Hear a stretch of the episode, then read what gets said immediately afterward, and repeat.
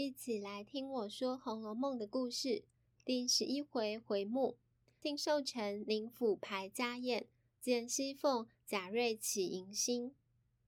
上一回说到宁国府里贾蓉的媳妇，也就是秦可卿生病了，因心性要强，思虑过密而病，却病得沉重，请来高明的大夫也说，看能撑过春天，才知能否得治了。而第十一回里，秦可卿却自己说出，任凭神仙也罢，治得病，治不得命。这究竟是怎么回事呢？她的病能起色吗？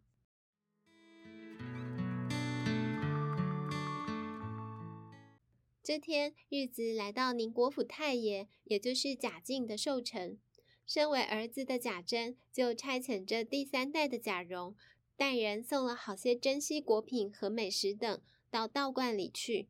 而全家人就依贾静嘱咐，只在家中朝上方行礼，不敢去扰贾静清修。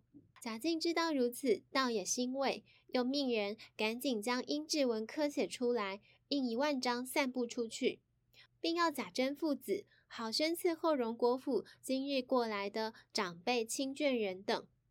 确实，宁国府这边人少不了豪门大户的排场。寿星翁贾静虽然不在。家里仍摆了几桌宴席，也请了戏班子和一档子打十番的，就是演奏十番锣鼓的艺人。这些演艺活动都安排在惠芳园的天香楼上演出。不久，荣府的王夫人、邢夫人、凤姐、宝玉都来了，当家男子们则在外面厅堂里。他们预计先喝茶用膳，再另带过去惠芳园里热闹。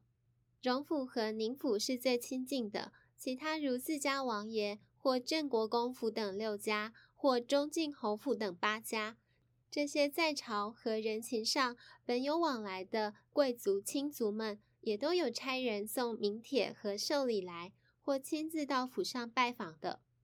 至于贾母，她原是爱和儿孙晚辈们一道热闹的，但因昨晚贪食，看宝玉他们吃桃子。也嘴馋吃了大半个，谁知道夜里就闹消化不良。今日身子仍疲倦，因此才没过来。到了开宴，王夫人看菜肴摆得丰盛，倒不好意思，说：“我们原是给大老爷拜寿的，如今不竟像我们来过生日了吗？”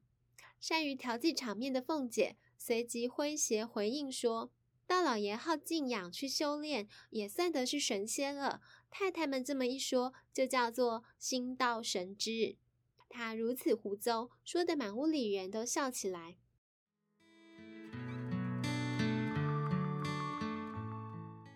只是忧喜参半，众人都知道今天不见秦可卿，想是还病得沉重，不然他如何肯不挣扎着过来？早一到宁府的时候，王夫人、邢夫人等都先问候尤氏，那秦可卿的状况。尤氏也把媳妇的病症和张有士先生诊治后的概况都说了。而素来凤姐和秦可卿的交情最好，她一看贾蓉也说媳妇的情况不好，于是和太太们用餐后，便暂先告退，要去瞧瞧蓉哥儿媳妇。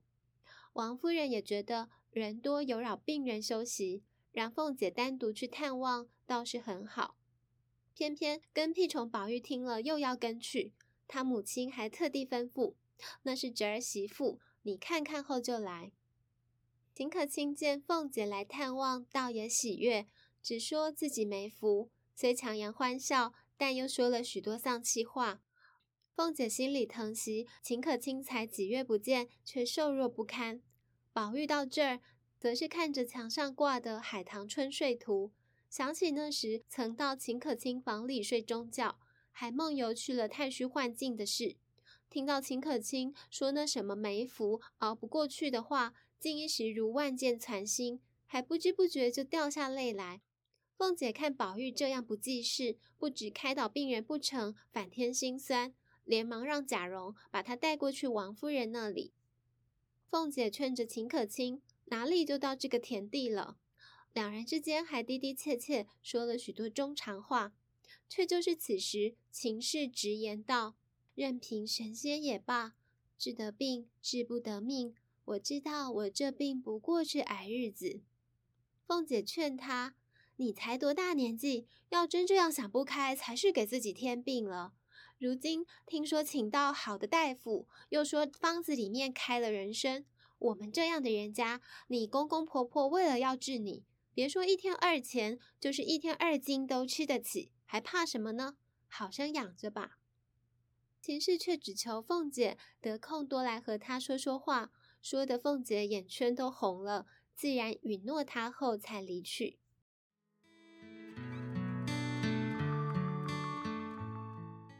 凤姐领着跟来的丫头和婆子们步行向惠芳园去，才进园门，就看见这九月中秋日黄花满地，树头上红叶翩翩，疏林如画，兼有小桥流水、曲径楼台等景致，不觉且行且看且赞赏。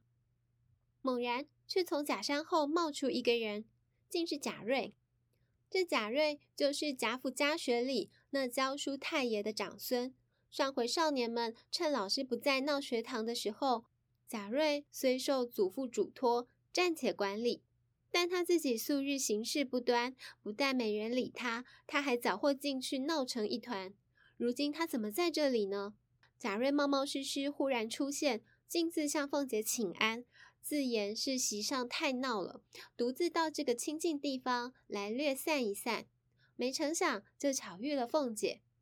他一面拿着眼睛不住地觑着凤姐，一面还说：“这不就是有缘吗？”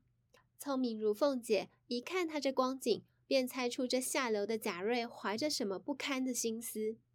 他假言跟贾瑞说：“难怪你哥哥时常说你很好，今日见了，听你说这几句话，就知道你是个聪明和气的人了。”也推辞说：“哎，今日不便，等闲了咱们再说话吧。”贾瑞无耻，只把这话当真，连忙说：“我要到嫂子家里去请安，又恐怕嫂子年轻，不肯轻易见人。”凤姐儿依旧敷衍他，贾瑞却越发原形毕露。凤姐催促他该回席上去了，贾瑞还只管眷恋不舍，一步三回头。凤姐只见他走远了，心中暗自落下狠话：“这才是知人知面不知心呢，哪里有这样禽兽的人？”他果真如此，几时叫他死在我的手里，他才知道我的手段。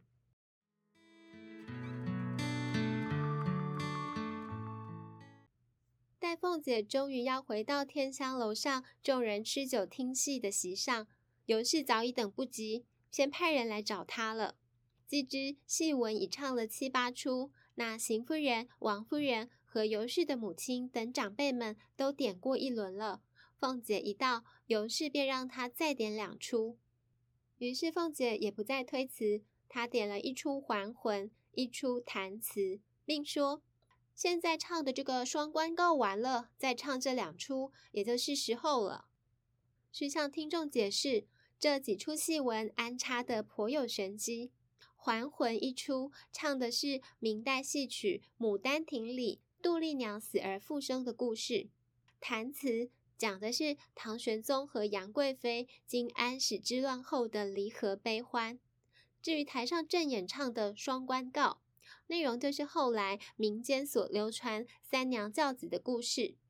有人说，这条戏曲线索隐然预告着贾府家运，先从双关告的发迹起家，再到还魂，象征贾府受祖印庇护。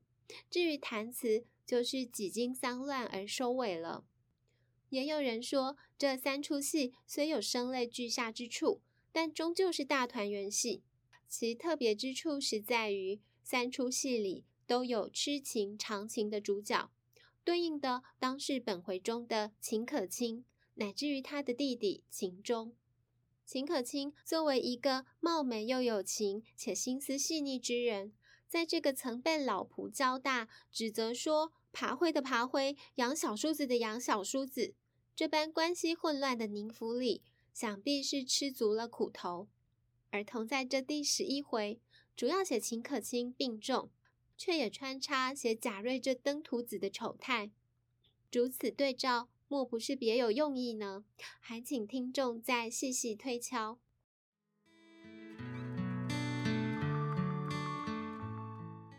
两日的寿宴过后，大家仍不忘挂心秦可卿的病情，只是时好时坏，却不见真正好转。到了冬至日，以至于年底除夕日前后，家里人都格外谨慎。荣府这边，贾母、王夫人他们也说，这种严寒节气里未见天病，那就有指望了。到了大年初一，贾母也特意吩咐凤姐，隔日是再去探望秦可卿。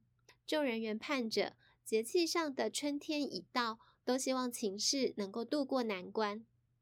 只是初二的时候，凤姐去看可卿时，她虽还说得了话，说贾母送来的那糕点里的枣泥山药糕，她还吃得动，并说要向长辈们请安呢。但凤姐看她身上的肉都瘦干了，而后出来到尤氏房里。尤氏悄悄问他，要他这明白人实讲，冷眼看着秦可卿的情况怎么样呢？凤姐也沉默了好一会儿，终究说是该将后事给他料理料理，也婉转表示这冲一冲洗也好。原来尤氏他们也心照不宣，都暗自备下了，唯独说那件东西寻不到好木头，且慢慢办着吧。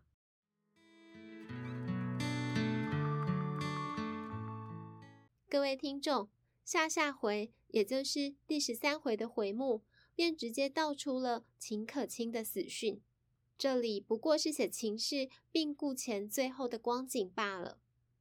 而与此同时，两府气氛都有些凝重的时刻。那个不得好死的贾瑞，竟还真敢派人来打听凤姐在不在家，说她要来请安的话。连凤姐身边说话最公允的大丫鬟平儿都骂她是癞蛤蟆想吃天鹅肉、没人伦的混账东西。